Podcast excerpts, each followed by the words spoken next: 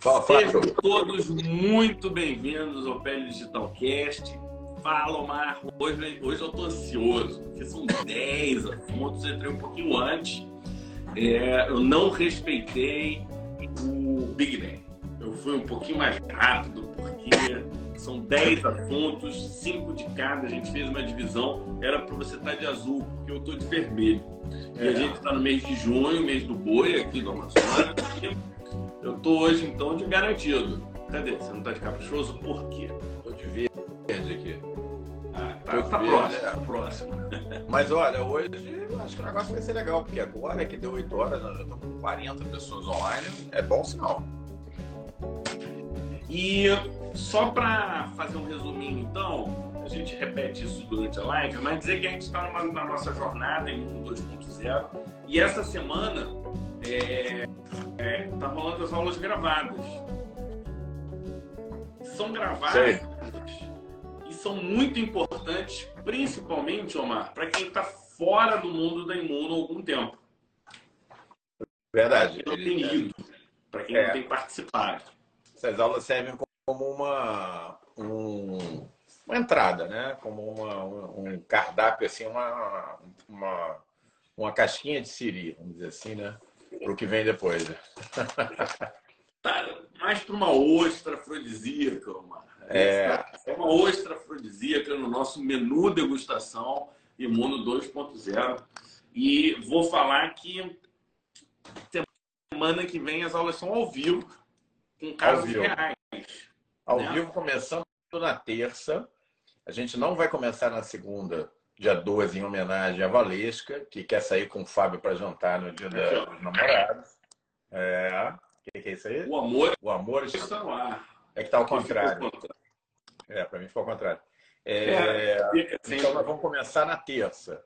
Que segunda é dia dos namorados, eu tenho que levar minha mulher para sair, o, o, o, Fábio também, e muitos de vocês também têm seus compromissos.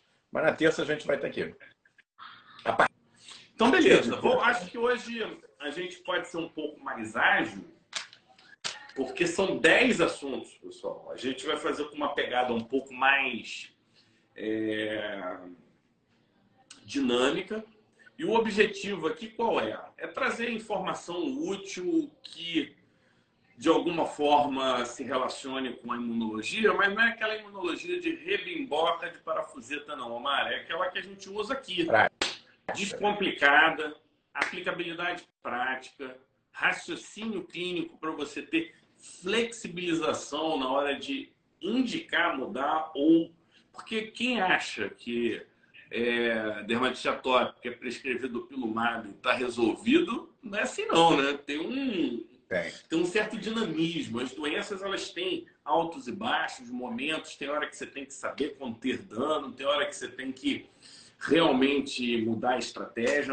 É, é, um, é um xadrez né? entre você, adesão, a doença e as coisas da vida que o paciente vai passar. Então, o Apris entrou. O Apris entrou. Vamos lá. Entrou de novo. Ele deve ter caído e entrou de novo. então... ele, agora ele deu boa noite. Agora ele deu boa noite, ele oficialmente está aí. Então, eu queria começar o primeiro, o, a minha seleção de hoje. Eu só escolhi é, revisão sistemática de 2023, tá? Muito bom. Porque. Vai intercalando, né? Você manda uma, eu mando outra. É isso. Tá bom. E aí o primeiro é psoríase em áreas genitais. Né? É um... E áreas faciais, ou seja, duas áreas especiais da psoríase. Então, a psoríase tem essa classificação, para quem não está acostumado. E duas áreas especiais são face e área genital.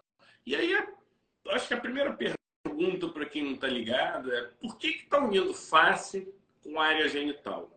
E a justificativa, Omar, é por conta dos possíveis efeitos colaterais relacionados ao uso de corticoide tópico. Né? Tá. Porque você tem mais efeitos colaterais, você tem mais potencial de absorção, principalmente região de virilha, região de vulva, região de saco escrotal. Então a gente está falando aqui de uma revisão sistemática que só conseguiu juntar 24 artigos. E eles avaliaram o quê? O uso de inibidor de calcineurina. Então, tópico. Como é que você faz quando um paciente está tomando tratamento sistêmico para psoríase e fica uma lesão localizada é, no rosto ou na região genital? Você tem. É, geralmente você muda, você acrescenta tópico? Como é, que é, normalmente eu acrescento tópico e tento fazer inicialmente corticoide mesmo, um período curto, e depois migrar para o tacrolimo. Tá, e, e, é isso aí mesmo. O, o que eles viram são em 568 pacientes, eles concluíram o seguinte, que o Protopic, que é o nome do original né, do tacrolimo, ele é eficaz, ele tem uma eficácia que varia em torno de 60 mais 65, 60%, 67%. É, é melhor que veículo, é melhor do que que mais que compararam aqui? Foi basicamente eles fazem veículo e poucos comparam com corticoide. Aí vem um dado interessante. O corticoide ele é melhor curto prazo. Então essa sua estratégia de começar com corticoide foi validada aqui. É. Então aquela tua impressão clínica a gente faz informalmente, né? Mas é, é. legal então o artigo porque ele convalidou então, é, é, é, uma coisa interessante. E, e o segundo ponto interessante é que, nesse curto prazo, os inibidores de calcineurina eles têm um risco aumentado de efeitos colaterais em relação ao corticoide. Então, esse é um dado curioso, porque arde um pouco, né? Então, esse dado tem que ficar anotado. Então, eles concluíram o seguinte, né? Que desses 568 pacientes é um papel interessante, né? No tratamento da psoríase facial e genital. As drogas são eficazes nessa faixa aí que eu falei, de 60 a 70, e geralmente bem tolerada com a melhora dos sintomas. Então, quem for usar, pessoal, a dica é o seguinte: contenha o dano da, da ardência tal, porque depois de uma, duas semanas tende a sumir. Essa, pelo menos, é a minha experiência também. Não sei se com o Omar é assim. O Tacrolimo 01, né? O... 01. 01. 01. E aí, tá eu queria o seguinte. Um, quem não sabe, psoríase no rosto é critério de gravidade. E aí eu queria fazer uma pergunta. No Brasil, Amazonas, Rio de Janeiro, se tem no rosto, seria uma contraindicação para fototerapia? porque ele já está né, tá no rosto, está pegando e, e, não responde ao sol. Você faria fototerapia nesses pacientes ou você já pularia essa etapa seguindo o tal do consenso? Eu não faço fototerapia em ninguém, tá?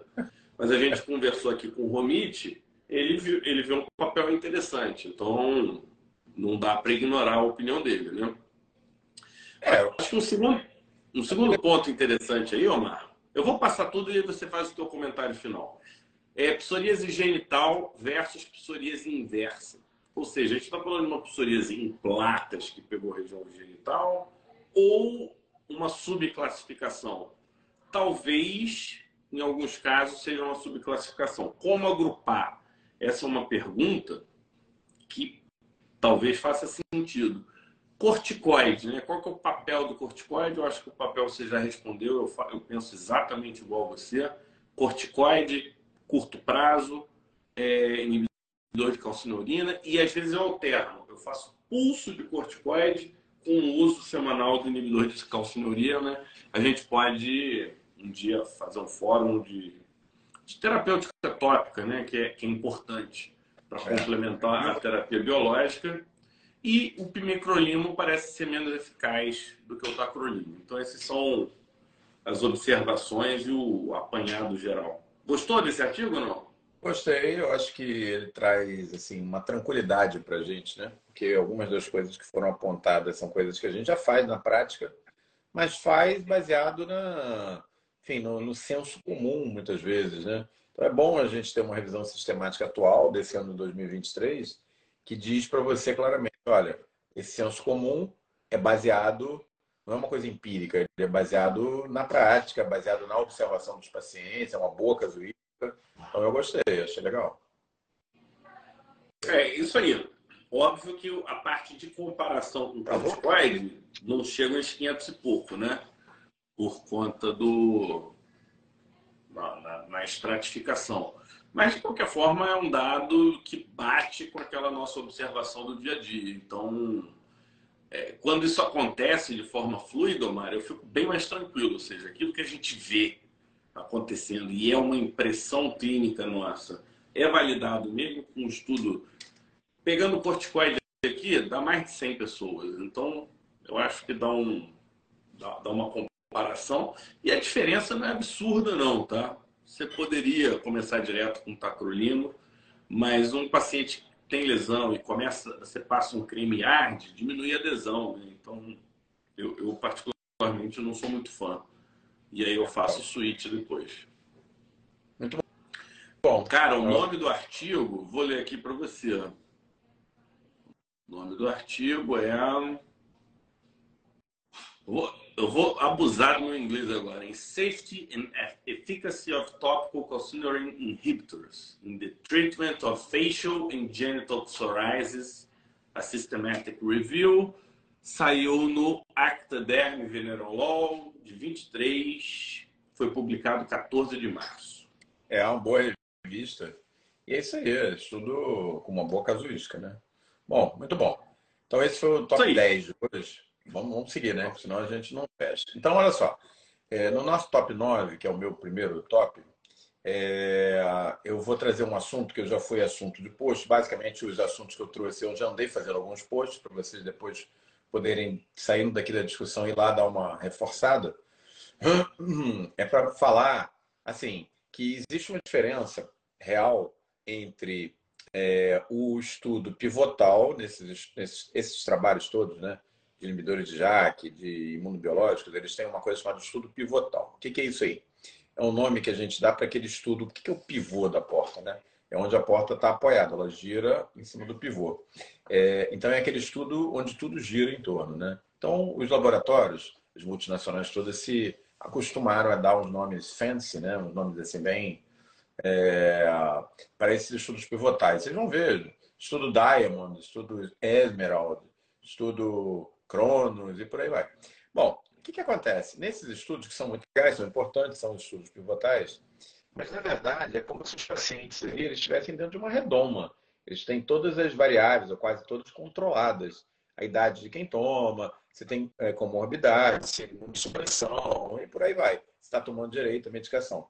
Só que tem a realidade, né? Aquela realidade que se é, aparece para gente no mundo real. Então, no nosso top 9 de hoje, uma das coisas que todo mundo fica de olho quando entra com essas novas drogas, inibidor de JAK, psoríase, é assim, é ficar de olho que você tem uma indicação principal daquele remédio, tipo um determinado imunobiológico para psoríase ou um inibidor de JAK para dermatite atópica. Mas às vezes o paciente tem uma outra comorbidade. E aí a gente fica de olho para ver se o remédio não vai ajudar nessa comorbidade. Dessa maneira, se... outras ações. É, então, a publicação que eu estou trazendo é uma publicação do JAAD, principal revista de dermatologia, uma das duas ou três principais revistas de dermatologia, de mais alto índice de impacto, agora de março é, de 23, é, abordando a questão de alopecia areata e o dupixente. O dupixente, é, desculpa, o dupilumab é, é, é o anticorpo, é, é, o, é o imunobiológico utilizado é, como padrão ouro, né? Podemos dizer hoje, aprovado no rol da ANS para dermatite atópica. E o que, que eles fizeram? Eles foram atrás de uma revisão sistemática em cima de todas as publicações que tem, linkando alopecia areata e uso do dupilumab. O que, que os estudos mostraram? Mostraram um empate técnico, Fábio. Mostraram que metade dos pacientes, exatamente metade, é, não se beneficiaram para alopecia areata do uso do, do Pixente, pelo contrário, o início da alopecia areata foi relacionado à introdução do duplicente. Em outros, outra metade dos pacientes, aconteceu o contrário. Houve uma melhora clínica conforme você tratava dermatite atópica grave com dupixente, é, com dupilumab, é, é, houve uma melhora clínica da, da, da alopecia areata. Então, é um meio a meio, é um empate. É, e, obviamente, não é um resultado interessante esse empate. Né? Então, eu acho que a gente pode tirar desse estudo o seguinte, que o, o dupilumab, que não tem indicação, não tem a pretensão de ser uma medicação para tratamento da alopecia areata, a famosa pelada, ele não deve ser, talvez, um remédio indicado para pacientes que tenham dermatite atópica e alopecia areata, visto que metade dos pacientes pioraram da, da, da alopecia areata ou abriram o quadro tomando o, o dupilumab. Então, acho que esse é um dado interessante. A gente está num momento aí que a gente, às vezes, não tem critérios bem definidos para pegar um paciente grave de DA, dermatite atópica, e tratar com imunobiológico ou inibidor, já que esse pode ser um critério clínico útil para a gente fazer essa decisão. Pacientes que tenham doença concomitante, alopecia areata, história de alopecia areata ou presença de alopecia areata, em princípio, não são pacientes que devam ser indicados para o uso do, do pilumab. E aí? Aí eu, eu, eu tenho uma interpretação disso. Para mim, esse artigo ele faz o seguinte: ele pega aquela espingarda do nosso plasmócito, sabe? Quem está assistindo o Imuno 2.0 sabe do que, que eu estou é, falando. E ela simplesmente ela mira na medicina fenotípica e dá um tiro certeiro e acaba na base. Você classificar a doença por fenótipo, acabou. Então, ao longo dessa live, isso vai ficar mais claro para o pessoal. Acabou esse lance de só. Acabou na parte intelectual. Eu sei que na prática, acesso, é outra outra história. Mas se a gente for levar em conta o que a gente já sabe, o que existe de tecnologia, você precisa de algo mais para poder classificar as doenças. Porque é, esse tipo de artigo, ele, na minha visão, ele tem um potencial confundidor para quem não está entendendo o que está acontecendo na imuno. Né? Porque você fala, pô, mas melhora ou piora? Depende. A gente precisa imunofenotipar e saber qual é o endótipo, por exemplo, da dermatite atópica, qual é o imunofenótipo da alopecia areata e por aí vai. Essa é a minha visão, Omar. Eu não, eu sei que isso não é um, um assunto, sabe? Tem, tem assunto que ninguém discute, né? Coração tem que bater, sangue tem que circular. Não, não é o caso aqui. Aqui a gente está diante de um de uma tênua, tênue linha entre como atuar na prática, como usar esse conhecimento de imunologia e dar uma olhadinha lá para frente. E eu, eu interpreto dessa forma: a gente vai precisar entender melhor cada doença. E aí eu te digo: quem não entender de imunopatogênese, como cada peça se enquadra, se, é, se encaixa. Quem olhar linfócito e falar que linfócito é linfócito, é, ok, não dá. Você fica faltando muita informação para o entendimento completo. Você acaba virando um leigo né, dentro da, da medicina. E, assim, eu acho que a gente ainda está num time que dá para pegar bem. Mas mais uns dois, três anos, cara, vai ficar difícil. Vai ficar cada vez mais difícil. Muito bom. É, essa é a minha visão. Não sei se eu fui radical. Você é um cara mais moderado, temperado, né? Eu não sei como é a gente está gente tá procurando dentro do quadro clínico alguma, alguns pontos que justifiquem é, optar por um remédio em detrimento do outro, já que é, a gente ainda não tem aquela arma na mão que é biopsiar o paciente e ter acesso à proteômica. Você vai na clínica, né? Então, eu acho que esse estudo é interessante, porque muitas dessas doenças autoimunes se superpõem dermatite atópica é comum, alopecia areata é comum. Tem caso? Não, não, não tem.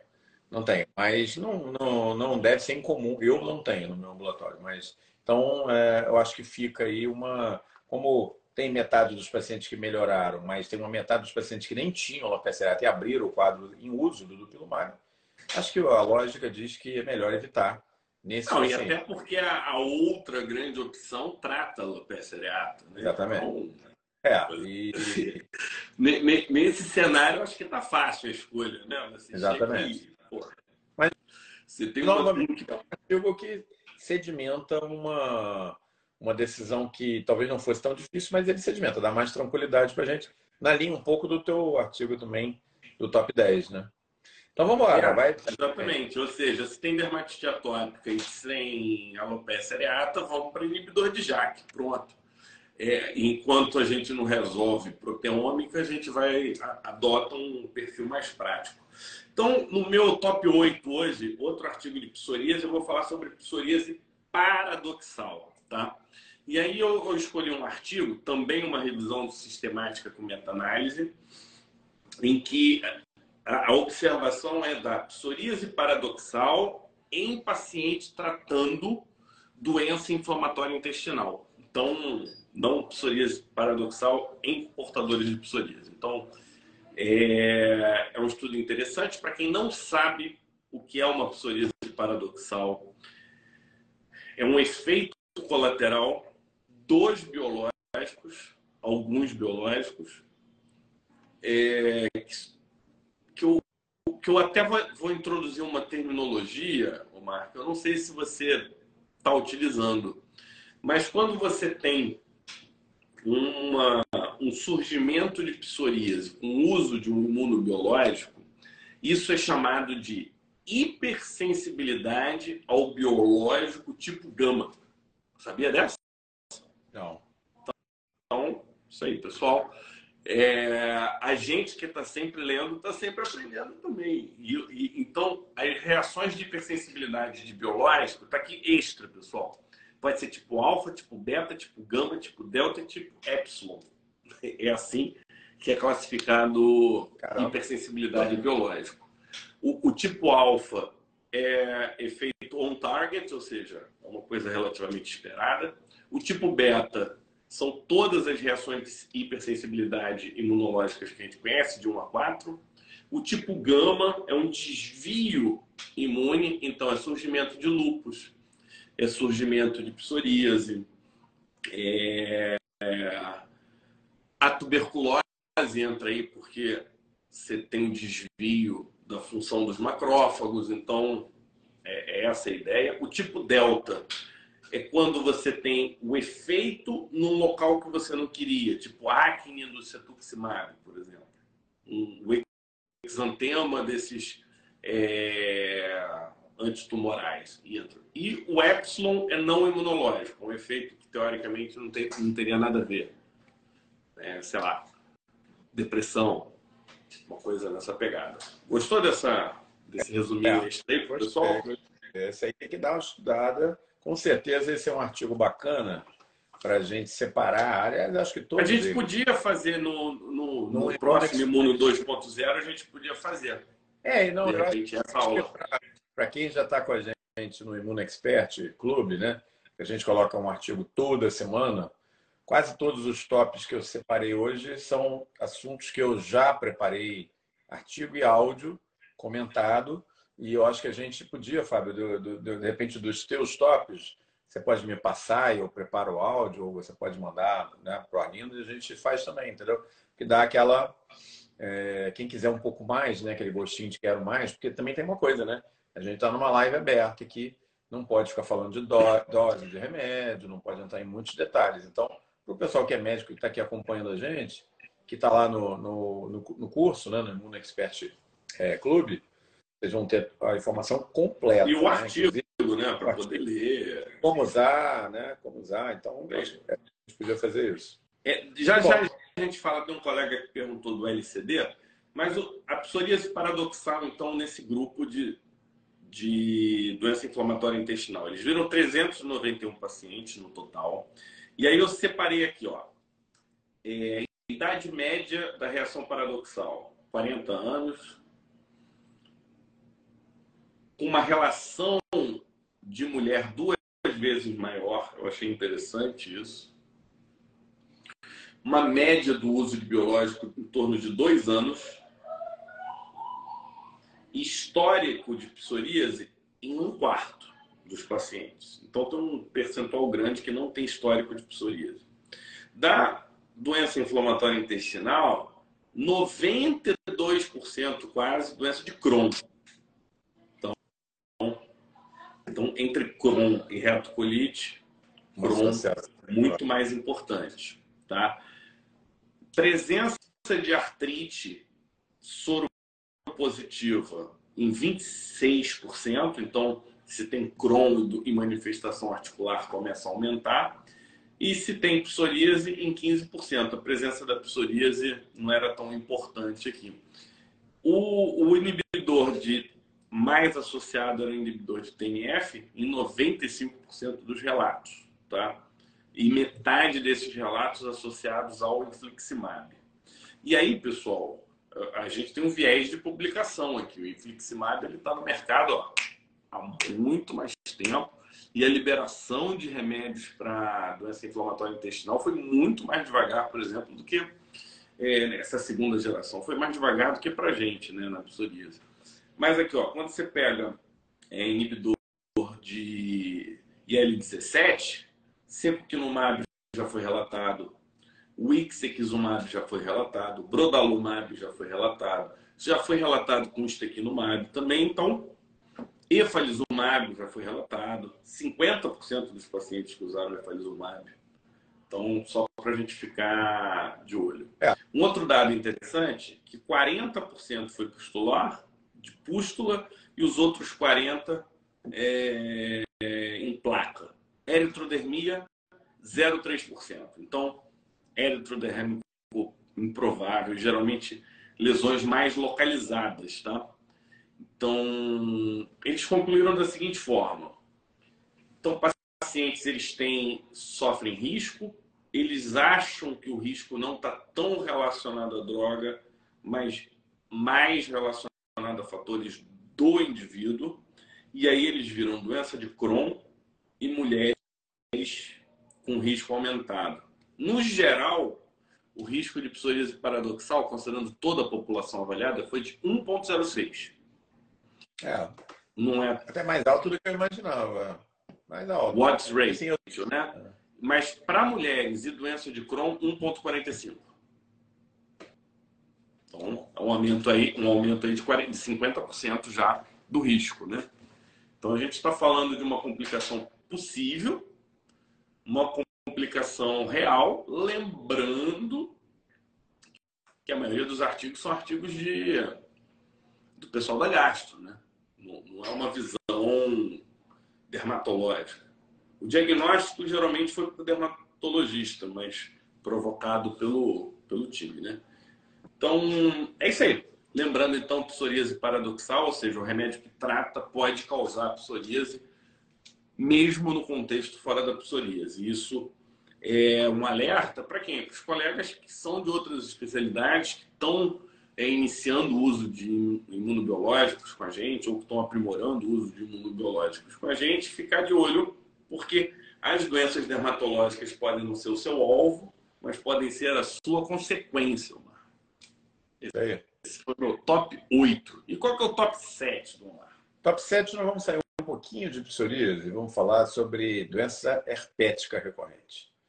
É, dois artigos foi razão de um post que eu fiz ontem lá no Pele Digital.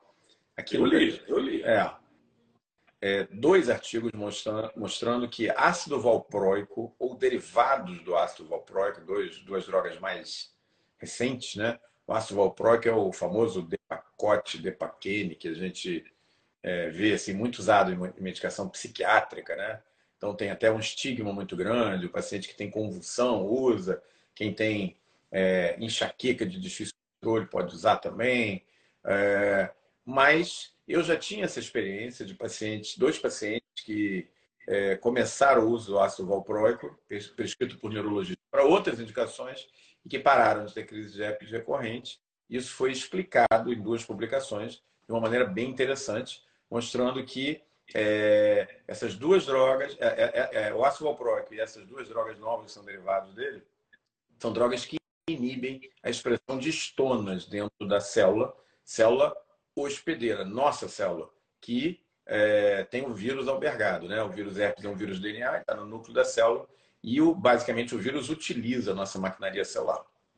E para replicar, ele precisa da estrutura, dessa estrutura da estona do núcleo. É, pensem na estona como se fosse um organizador do. Como se o material nuclear fosse um novelo de lama bagunçado e a estona é onde você organiza essa leitura, né?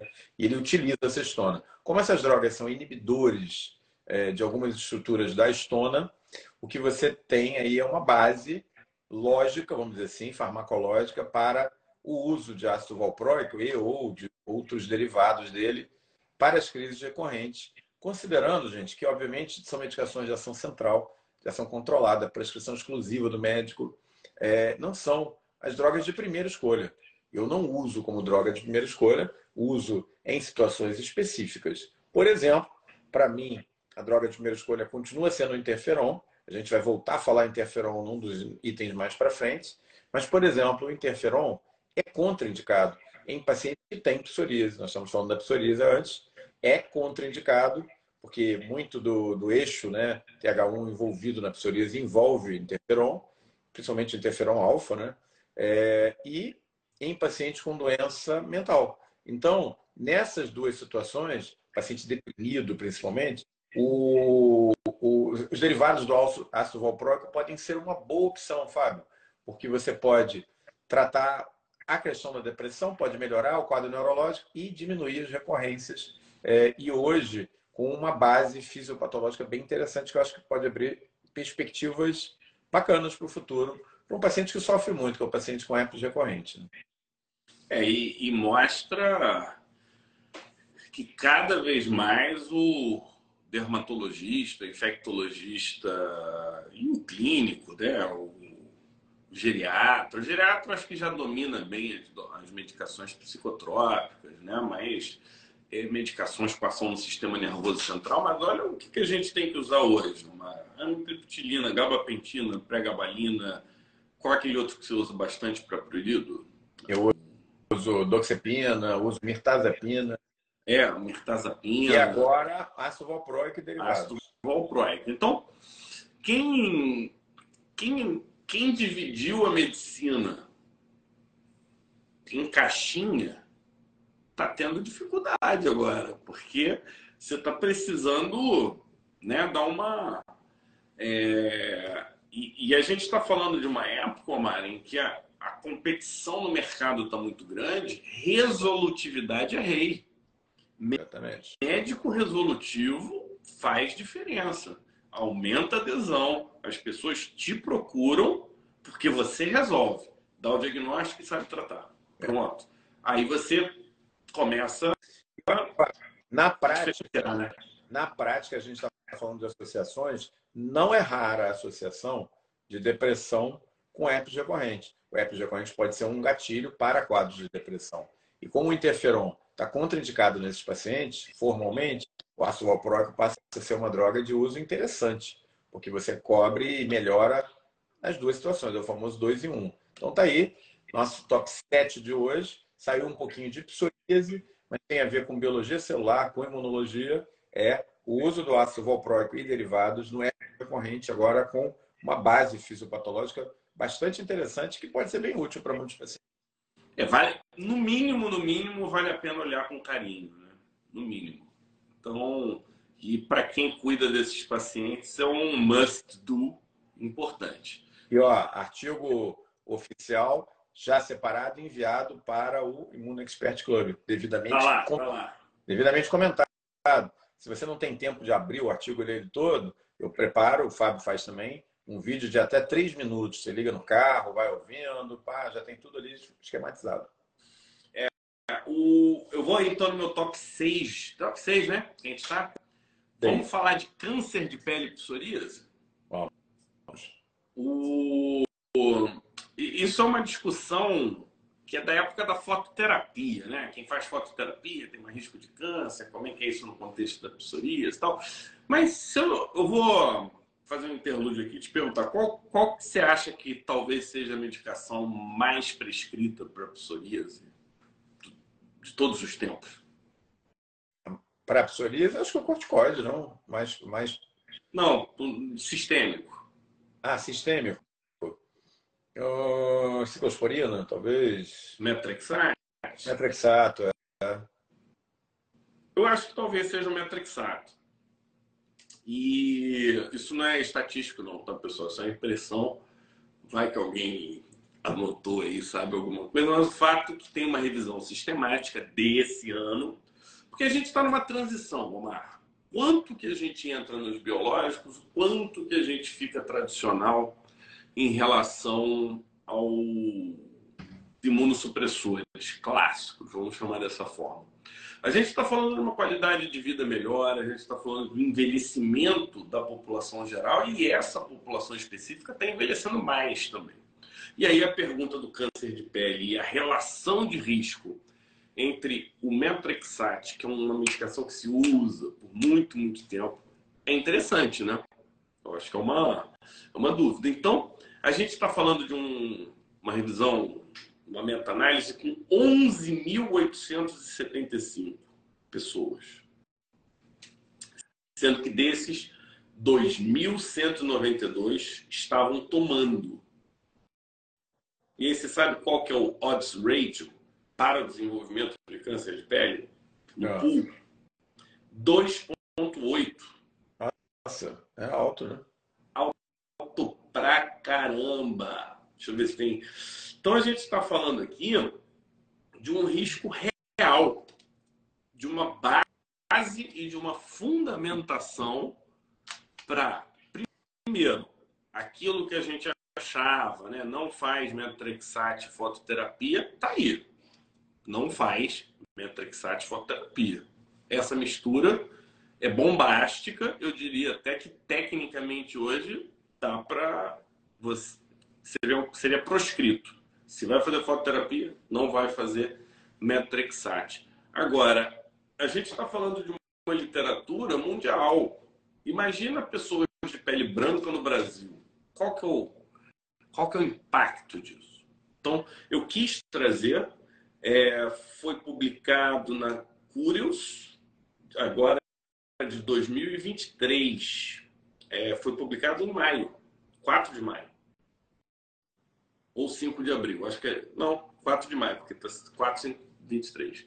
Então a gente tem aqui, ó, dos dois, eu não sei se é americano, ou foi em abril ou foi em maio, bem recente. E é isso aí, um N bem significativo, né? E com odds ratio bem importante Lembrando que é um cálculo matemático. De todos os artigos vistos, dois não mostraram associação é, de câncer. Para quem não entende, eles fazem uma, uma análise de grupo, né? E montam o que eles chamam de forest plot, né? Que é que parece uma floresta assim, e vai fazendo a árvore. De 1, 2, 3, 4, 5, 6, 7, 8, 9, 10 artigos, dos 10, dois ficaram à esquerda do gráfico. Então, eles até associaram a proteção. Mas oito aumentaram o risco, sendo que um, dois, três desses teve um que o risco foi de odds ratio em torno de 80.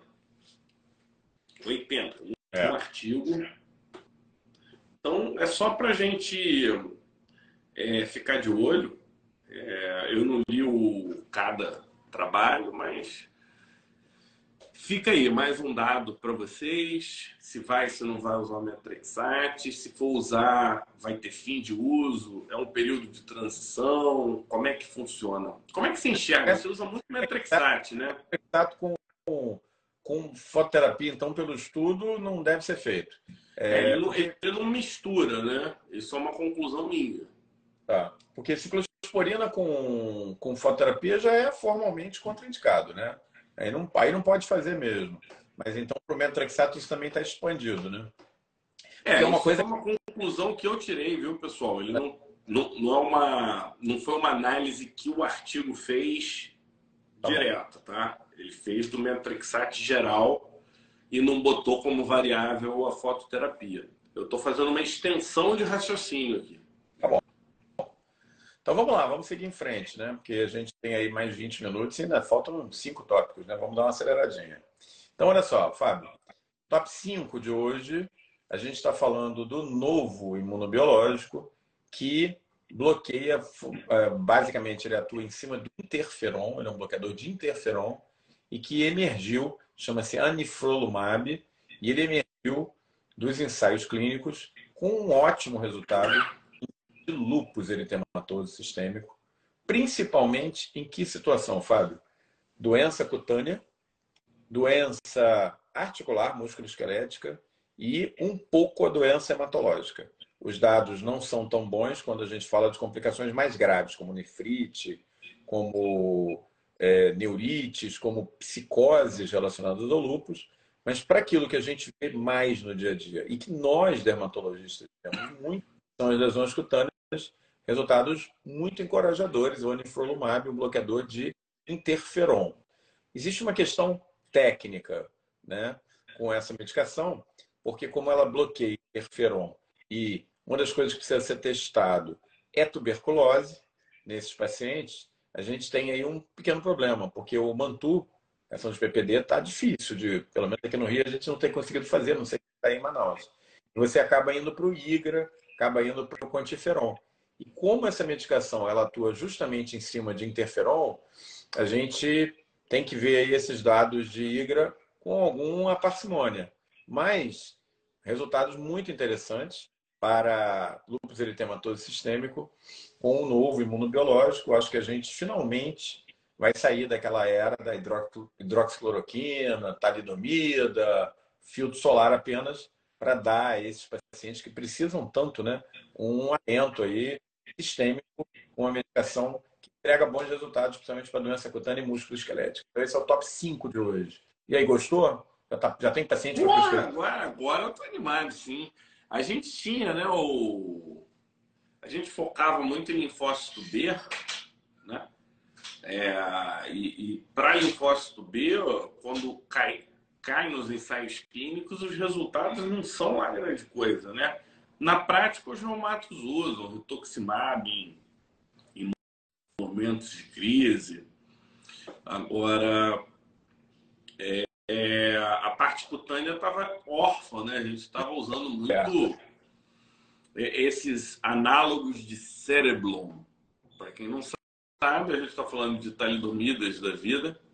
É, até tem novas é, opções de molécula surgindo também. Tem uma live nossa, na verdade a minha sozinha, foi numa dessas que você devia estar num país qualquer, e aí eu falei sobre imunobiológicos e lupus tem, tem no nosso podcast e eu falo, eu, eu comento. Só que, além do Omar reforçar, isso tá, vai virar realidade de mercado, né? Daqui a pouco lançado, lançado comercialmente, já lançado comercialmente, é, é acessível aos pacientes via plano de saúde, via SUS com judicialização. E o que você falou, é uma doença órfã, né? Uma doença que a gente não tem nenhuma novidade. Eu estava vendo o último grande lançamento para lúpus. É, teve um imunobiológico lançado uns 10 anos atrás que não entregou bons resultados, como a gente esperava, e antes é um micofenolato, na virada do milênio. Então, a gente, então, enquanto psoríase do milênio, da virada do milênio para cá, nossa, quantos imunobiológicos foram lançados aí? Lá, não, a gente acho que fez um post disso, acho que é um post é. nosso. Com lúpus é... ao contrário. Não, né? Não, a gente tem o efalizumab, é, que ele foi aprovado, acho que para doença renal ou para alguma outra manifestação. Aí tem o efalizumab de novo, o tocilizumab, o tocilizumab, né? Que aí foi aprovado, aprovado de novo. Ah, me corrijam aí, porque não, eu não é. prescrevo biológico para lúpus, aí a gente tem que ficar olhando, mas é, é uma aprovação pronto. Aí o anifrolumab. Anifrolumab. Lumab. Isso aí é, é, é para testar nossa capacidade de é. falar português, pessoal. É, não, os nomes estão difíceis. É. novidade, então, vamos... bacana, novidade bacana que vai se tornando cada vez mais uma realidade e traz alento para o paciente. Agora, um dado interessante é assim, as lesões de pele elas melhoram muito, mas não as cicatrizes. As lesões atróficas não. Então, qual que é o gol? Encurtar a chamada é, jornada do paciente, né? É, não permitir que o tempo até o diagnóstico seja muito longo, para que essas doenças, essa, essa, essas cicatrizes não sejam já expressas porque aí o, o imunobiológico não consegue reverter a cicatriz, mas ele consegue reverter o quadro inflamatório relacionado ao lúpus. É, é isso aí, pessoal. O... A mensagem é: vocês vão querer perder esse novo trem da imunologia, vão deixar passar, Omar. Não pode deixar passar, não. Pode deixar. Quem tiver de bobeira, quem tiver, tiver entendendo mais ou menos, eu recomendo que entrem no nosso, na, na nossa jornada, né? Imuno 2.0. Tá rolando aula gratuita agora, essa semana. E semana que vem a gente vai ter aula ao vivo, tá? A, a pegada da, da aula da semana que vem vai ser uma coisa muito discussão de case mesmo. Não vai ser. É. Vai ser aplicabilidade desse conhecimento, discussão, essa coisa toda, né? É... A Dalva e aí, e o pessoal, o pessoal quer tirar dúvida clínica é. aqui, procure o seu dermatologista, pessoal. Aqui não dá para a gente tirar, fazer consulta, não. Eu vou falar agora sobre biológicos e psoríase pustulose, mano. Vai lá. Então a gente está falando de um fenótipo clínico, né? É, para alguns isso é até estranho, né? Por que uma doença de pus está encaixada dentro da psoríase? Mas os primeiros estudos histológicos de psoríase, a gente olhou primeiro foi para o neutrófilo, não foi para o linfócito, não. O linfócito, em algumas lesões de psoríase, ele entra discreto, né? É, entra de leve. Então, acabou que só é, é, não deixou a gente desgrudar da psoríase. Mas para mim, Omar, essa talvez venha a ser uma das primeiras indicações de estudo genômico pré-terapêutico. Eu acho que a gente vai chegar nisso e está bem específico e, e a gente está falando então de psoríase pustulosa. O nome do artigo é Management of Adult Generalized Pustular Psoriasis então veja bem que a gente está falando de uma psoríase pustulosa generalizada. Não estamos falando da palmo plantar, a gente não está falando da paradoxal, a gente está falando das generalizadas, tá? Que é um e nessa meta-análise tinham 290. Que é um desafio, é um desafio de tratamento. É uma doença, é uma manifestação da psoríase que não responde bem aos imunobiológicos habituais muito menos aos antigos é, quimioterápicos, chamados quimioterápicos clássicos, e está lá nos livros, né? Que a gente diz que tratamento sistêmico de corticoide não, não deve ser feito, não está indicado na psoríase, mas se abre sempre uma aspa com relação à psoríase pustulosa generalizada. Tal a dificuldade de controlar, ou seja, é uma doença que claramente precisa ser endereçada, né? É, e e o, a gente está falando aqui de um estudo que avaliou 292 pacientes. Para quem não sabe, você em 31% desses pacientes, você tem uma mutação no receptor da interleucina 36. E é, você pode ter uma mutação no que eles chamam do na deficiência do, do antagonista do receptor da interleucina 36, que é o DITRA, tá? E as pessoas são DITRA positivo em 28% dos casos, sendo maior quando mais jovem. Então, porque esse dado vai ser interessante para os resultados. Aí eu pegando os resultados, eu escolhi alguns aqui, ó. Infliximab teve uma taxa de resposta completa de 33%, resposta parcial de 25%, 24% respondeu zero e 17% retornou com a doença, uhum. quando suspendeu. É. Bem ruimzinho, né? Bem ruimzinho. Bem Adalimumab, melhor, 55% resposta completa, 1,9% resposta parcial, 38% não respondeu e 6% voltou. Então, se for escolher um dos dois por esse estudo, entre infliximab e adalimumab, adalimumab está melhor. É. Secukinumab, 57% de resposta, pouco melhor. É, resposta parcial de 25%, resposta zero em torno de 6%, é, por cento, e 12% volta. E aí tem o Ispizolumab, que é um anti-IL-36, pessoal. Toda hora tem um novo. Se vocês estão achando muito, né? E é real. E olha que curioso. Eles viram 62% de resposta completa, 0% de resposta parcial, 38% de resposta zero, 0% de, de recidivo.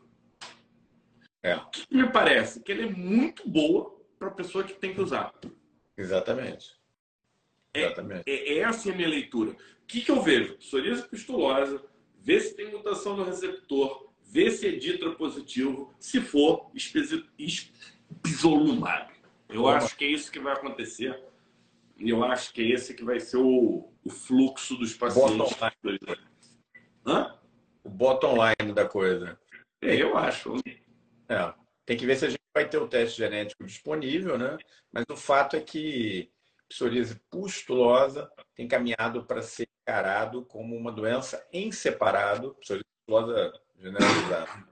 Uma doença em psoríase pustulosa generalizada, hein, pessoal? Generalizada. Toda psoríase é. pustulosa. É uma doença separado das demais, com uma fisiopatologia própria, com uma abordagem terapêutica própria. Inclusive, parece que a estratégia de, de trazer o imunobiológico é é, colocar essa psoríase pustulosa generalizada não dentro das psoríases, mas dentro das doenças raras e a gente finalmente vê aí uma luz no fim do túnel, né? Porque, novamente, como no lúpus, nós estamos falando de uma doença é, que estava órfã, que estava claramente precisando de uma abordagem mais direta, mais efetiva, e os dados são bastante interessantes, né? Tanto é que é uma medicação que também é, em breve vai estar disponível para o uso é, nesses casos específicos de psoríase pustulosa sistematizada, sistêmica, não uma forma plantar é importante a gente dizer. Né? E para quem está achando que é, isso é viagem, é um tá no pipeline parece que chega no fim do ano no Brasil, né? Com aprovação ou no meio do ano. Em algum momento esse ano ou no início do ano que vem a gente vai ter disponível essa medicação, né? Exatamente. Então, legal, né? Assim, muita coisa, né? É, isso é interessante ver, né? Como a nossa lista aqui está envolvendo doenças que não tinham uma abordagem terapêutica apropriada, né? E como isso está mudando. É, faz com que a gente fique muito mais otimista, né? Não, e outra, volto na questão do imunopatogênese, né? Quem, é quem não entender, cara, quem ficar no título do cabeçalho do capítulo tá, vai, vai ter dificuldade de entender o que está acontecendo. E os pacientes estão se, se inteirando, cara, porque são doenças crônicas. Já então, chegam, né? Porque às vezes é, chegam a doença. É, Bom, eles têm a doença, hoje a informação está aberta e os vamos caras lá. começam. Vamos lá que Eles têm, estão motivados, não, Mar, a saber é. o que eles têm. Tem, muitas associações de pacientes já se organizando, né? Mas vamos seguir, Fábio, porque a gente tem aí 10 minutos, nós temos três itens ainda para abordar, já está chegando no final. Só tirar uma dúvida aqui do, de um colega, que ele está perguntando do PDF. Tá, tá quase pronto. Quem ganhou do Imuno Expert Club e tal, tá, tá a lista, a gente não esqueceu. E o Arlindo deve desenrolar isso por essa semana ou semana que vem. Tá? Mas tá escrito, tudo pronto, não tá faltando nada. Pelo da nossa parte, não, mas tá, tá tudo tá, e tá um material maravilhoso. Bom, vamos seguir, olha só, o top 3 de hoje, meu top 3, é o, é, nesse ponto, o, o do Pilumab na Berlinda. A gente se acostumou, uma medicação que está aí com 10 anos de uso. É, eu estava comentando no início da minha fala hoje, né? Que uma coisa é o estudo pivotal, outra coisa é o estudo de vida real. A gente tem visto algumas publicações, eu já tenho um caso, por isso eu fui é, mergulhar mais no assunto e eu descobri uma publicação de agora, de março, novamente, de 23, é, mostrando que um percentual de pacientes com o uso do, do, do, do Pilumab desenvolve entesopatia, entesite, inflamação do tendão, portanto, e artropatia soronegativa, não com uma pegada, um perfil de doença reumatológica autoimune, como lúpus, mas mais próxima do perfil de uma doença como a psoríase, como a psoríase artropática. Inclusive, alguns casos descritos de psoríase aparecendo em pacientes que estão usando o dupilumab. É, agora a gente está, na verdade, num estudo com milhares de pacientes no mundo todo, com muito mais variabilidade genética do que aquela que a gente tinha nos estudos pivotais, que envolviam um número limitado de pessoas. Então é normal, né? É, o dupilumab se caracteriza realmente pela grande segurança de uso, mas é, teve, nessa publicação eles levantaram é, em torno de 460 pacientes usando o dupilumab, que é um, o imunobiológico de escolha para dermatite atópica. Em torno de 26 desses 460 abriram quadros de entesite, de inflamação de tendão e ou artropatia é, então, é um dado que a gente tem que ficar ligado. Parece que na, na imunologia é assim, né, Fábio? Você. É que nem aquele, aquela brincadeira que tem assim, que tem o chão cheio de buraco, aí sai água daqui, sai do lado, viu? Aí você tapa um, sai água do outro. Isso aí tem, né? Na Europa tem bastante isso, é, para se refrescar no verão. É, parece que quando você aperta um buraco aqui, você desbloqueia o outro, dependendo de como é que é a genética do paciente. É isso que vem é, de encontro que a gente estava falando antes de você não tratar só o fenótipo, mas o genótipo. Cada vez mais isso vai ser importante. Então, parece que um percentual de pacientes com dermatite atópica, resumindo a história, que usa o Dupixent, a médio prazo, ele pode desenvolver uma, uma artrite na linha de uma artrite psoriásica, entesite, inflamação de tendão, mas que é reversível quando você para a medicação e que responde muito bem a anti-inflamatório. Tá? Eu tenho um paciente, foi por isso que surgiu na minha cabeça esse assunto, eu fui pesquisar e achei o artigo, fiz um post também. Não deixem de lá dar uma olhada no Pele Digital. É, e a gente acabou de falar né, sobre psoríase paradoxal, é, é tá no mesmo grupo. A gente está falando de hipersensibilidades aos imunobiológicos do tipo gama, Omar. Então, quem está com a gente vai ter que se acostumar com esse novo linguajar de reação aos medicamentos. A gente está falando de novos medicamentos, de novos mecanismos e de novos de novas classificações, né? de novas formas de entendimento. E é isso aí, é um desvio imune por conta desse bloqueio aí que está acontecendo.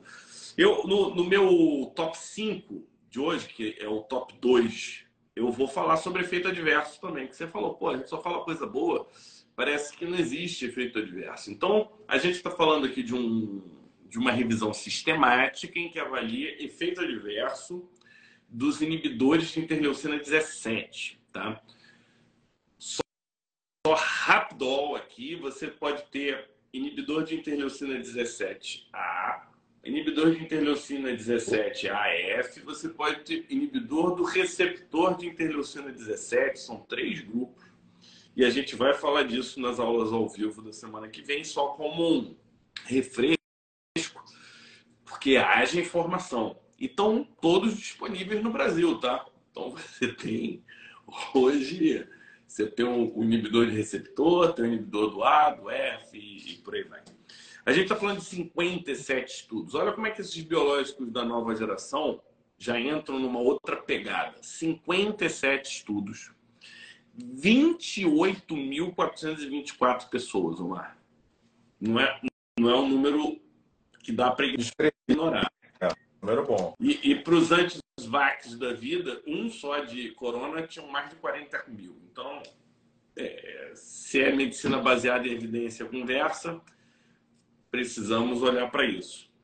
O que, que eles viram? Que os inibidores de receptor têm menos efeito colateral quando comparado aos outros. A gente está falando de 73 baixando para 65%.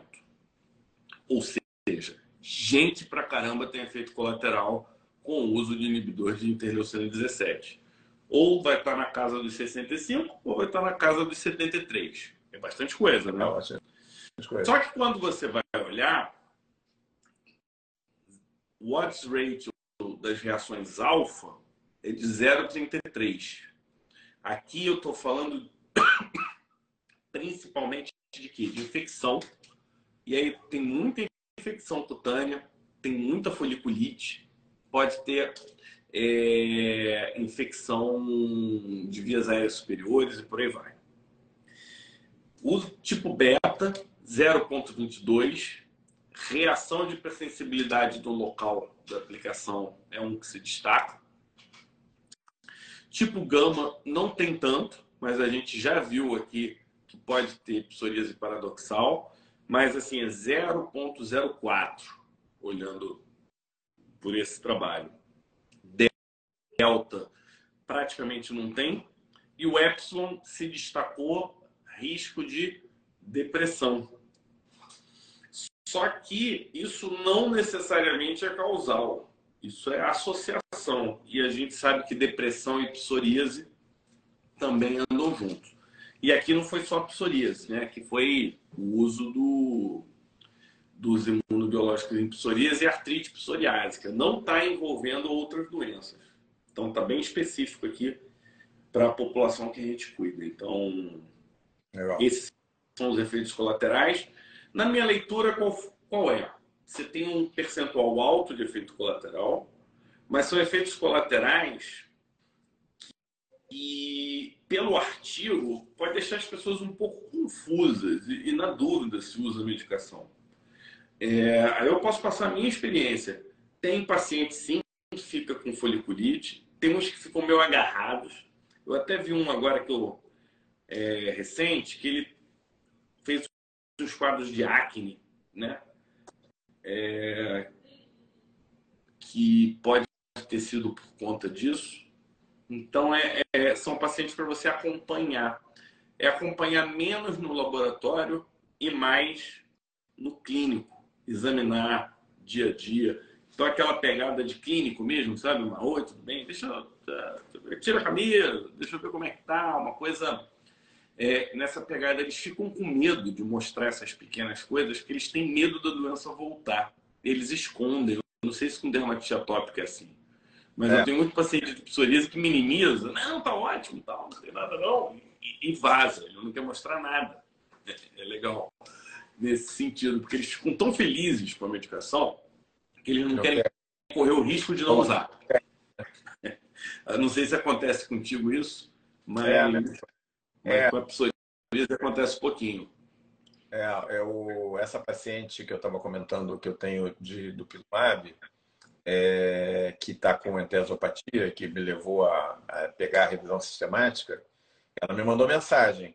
Falou, doutor, e, e então, mas eu, eu, quero dizer uma coisa para o senhor. O Dupilumab mudou minha vida para muito melhor do que eu estava antes. Eu não quero parar o remédio de jeito nenhum, mas ela está com a doença de a, a dor, né?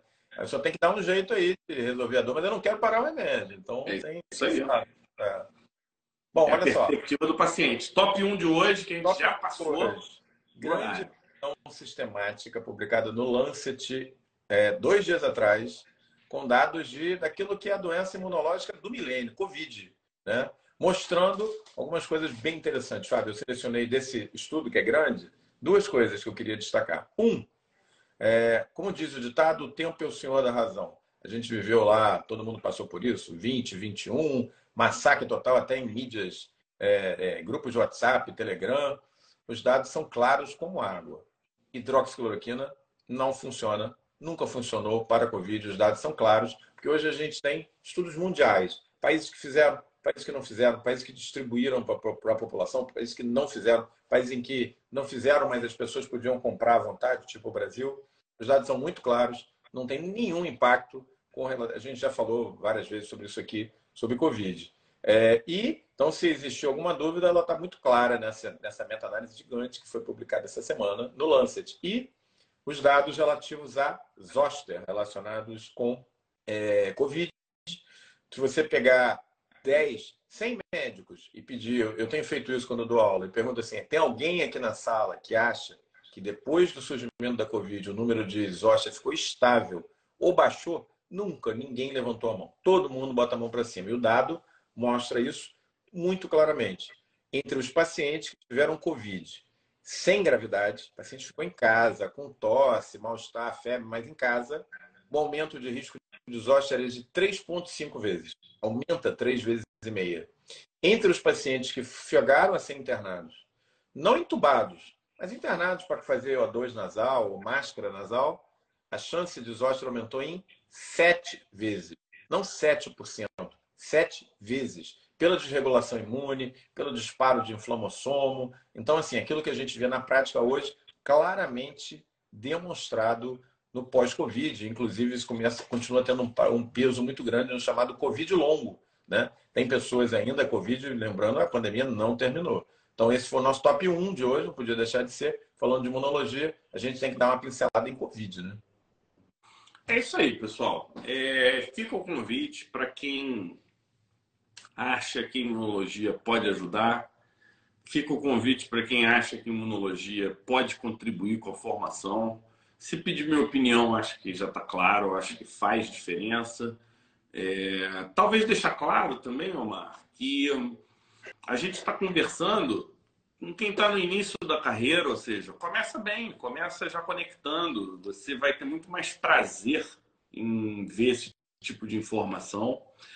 Não importa a especialidade, eu sei que a gente tem um viés dermatológico, mas tem toda a parte de racional que não faz diferença. Pode ser que a aula de psoríase não seja tão importante, mas a parte de racional eu acho que é muito importante. E a gente, sim, quer ampliar muito o braço né, das outras especialidades, neuro, gastro e tal. Mas o foco hoje é imunodermatologia no nosso curso, né? Corresponde a 75% da parte clínica. A parte introdutória não faz diferença, serve para qualquer especialidade. Mas a gente tem alguns temas já com uma pegada imunoclássica, né? Reconhecimento de imunodeficiências primárias, é... urticária crônica espontânea, que é uma doença bem de interface. E é isso aí. Eu espero que vocês gostem. Quem não ainda está na dúvida, não deixe de assistir a nossa nosso Imuno 2.0. E para quem tem uma pegada mais prática, semana que vem, é isso que a gente vai fazer. É pegar esse conhecimento e falar como eu uso isso no meu paciente. Exatamente. Esse é o objetivo. Né? A gente vai começar na terça que vem uma série, de, então logo depois do Dia dos Namorados, uma série de aulas práticas, é, botando a mão na massa com a experiência que a gente tem aí para compartilhar com vocês. Eu tenho algumas centenas de casos de dermatite atópica tratado de várias maneiras, de tutorias. Fábio com uma larga experiência, é, pioneira, inclusive, né? Com psoríase e com outras doenças imunomediadas. A gente vai estar trazendo isso para vocês. Vamos falar de alopecia areata, vamos falar de psoríase, dermatite atópica, mas vamos dar as dicas de como é que prescreve, como é que é, como é que prepara laudo. Então se preparem, que começa quando? Terça-feira que vem, dia 13. E é isso aí, Fábio. Sempre um prazer estar aqui contigo na terça-feira à noite. Nosso horário de sempre, vocês sabem, né? Há mais de três anos, terça-feira às 20 horas. Um abraço. Se cuidem. E até a próxima.